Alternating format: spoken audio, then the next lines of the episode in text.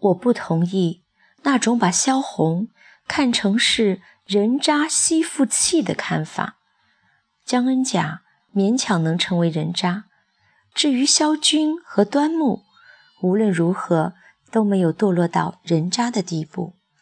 萧军为人英雄气极重，是他救萧红于绝境之中，并发掘了他的写作天赋，将他引领到写作路上的。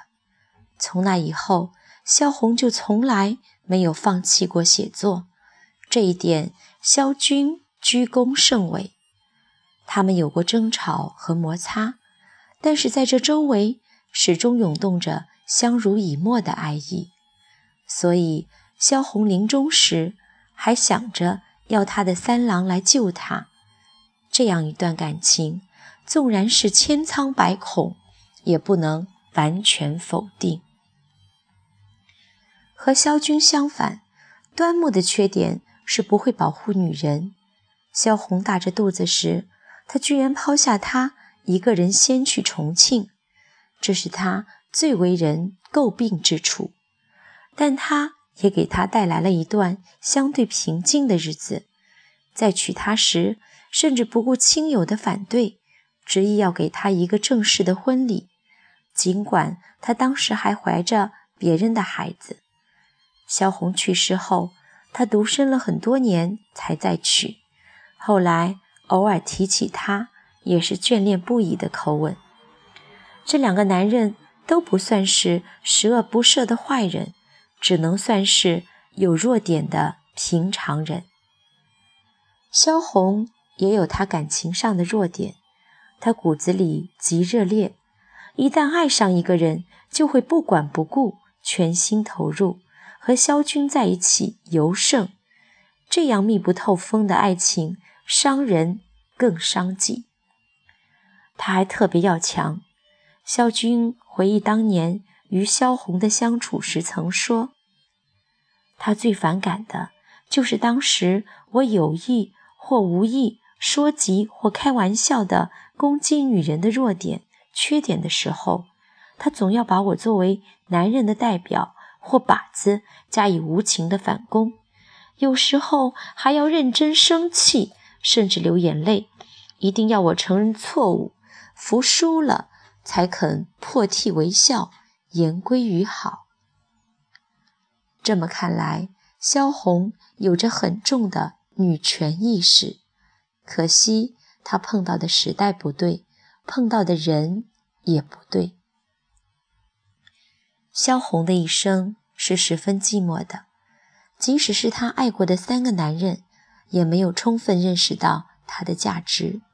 相反，他们反而常常轻视她。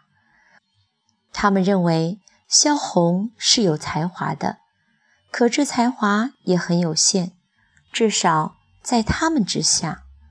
所以，端木会叫萧红替他抄稿子。萧军会嘲笑他写的东西太过迷弱，在他去世多年后，还感叹他的心太高了，像是风筝在天上飞。萧红的确是心比天高，不管别人如何评价，他从未低看过自己的创作。唯一充分肯定他的是鲁迅。他出钱帮他出书，不遗余力地替他推荐，病时也陪他说笑。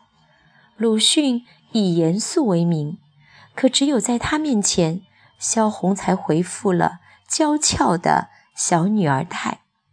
有一次，许广平拿出很多的发带，把其中一条桃红色的系到了萧红头上。鲁迅见了，郑重地说。不要那么打扮他，他是懂得他的。萧红那样的性格长相，确实和桃红色不搭。有人揣测他们之间兴许有些暧昧，我倒觉得他们很像祖孙俩。或许鲁迅毫无保留的付出，让萧红想起了他逝去的祖父，这是他在人世间唯一觉得温暖的。两个人。萧红的身后更加寂寞。近来忽然热闹起来了，人人争说萧红，还喜欢把萧红和张爱玲相提并论。其实，不管是在生前身后，萧红的关注度都远远不如张爱玲。这和他们所写的题材有关。张爱玲所写的痴男怨女、都市百态，即使过了数十年。仍然令读者有共鸣，而萧红笔下的残酷世相、农村风情，当代大多数读者读起来会有所隔膜。他们的文字风格也迥异，张爱玲错彩漏金，萧红则如出水芙蓉。张爱玲也曾遭遇过感情上的坎坷，但很快就启动了自保机制。成全了后半生的雍容自重。萧红不是张爱玲，她也有一双冷眼，可在看透了世界的不堪后，仍然固执地爱着这个世界。